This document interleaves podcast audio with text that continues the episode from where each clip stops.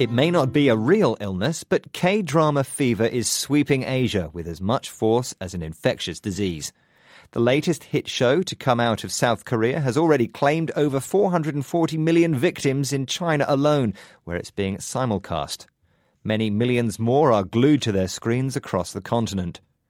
Descendants of the Sun is the latest in a long line of TV dramas to come out of Korea, which have taken Asia by storm. The usual theme of star-crossed lovers is still very much there, but there's a twist which many of its fans say gives this drama a distinctive flavour. It's a military romance which is set in a fictional European country. Ms. Gao from Beijing said, the military theme does not usually appear frequently in TV shows, so combined with the romantic theme, this is not like other Korean soap operas. The female lead, played by Song Hye Kyo, is a surgeon while her male counterpart, played by Song Joong Ki, is a special forces captain.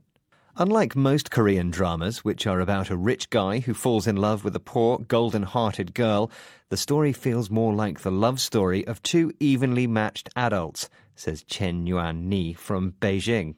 But it's not just Asia which has seen a boom in the popularity of foreign language TV dramas in recent years.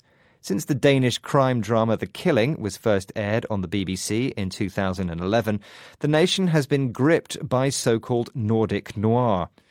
What surprises some is that it's not only thrillers such as The Bridge which have captured the imagination of British viewers. There have also been rating successes for shows such as Borgen, about coalition politics, and 1864, a drama about an obscure 19th century war between Denmark and Prussia.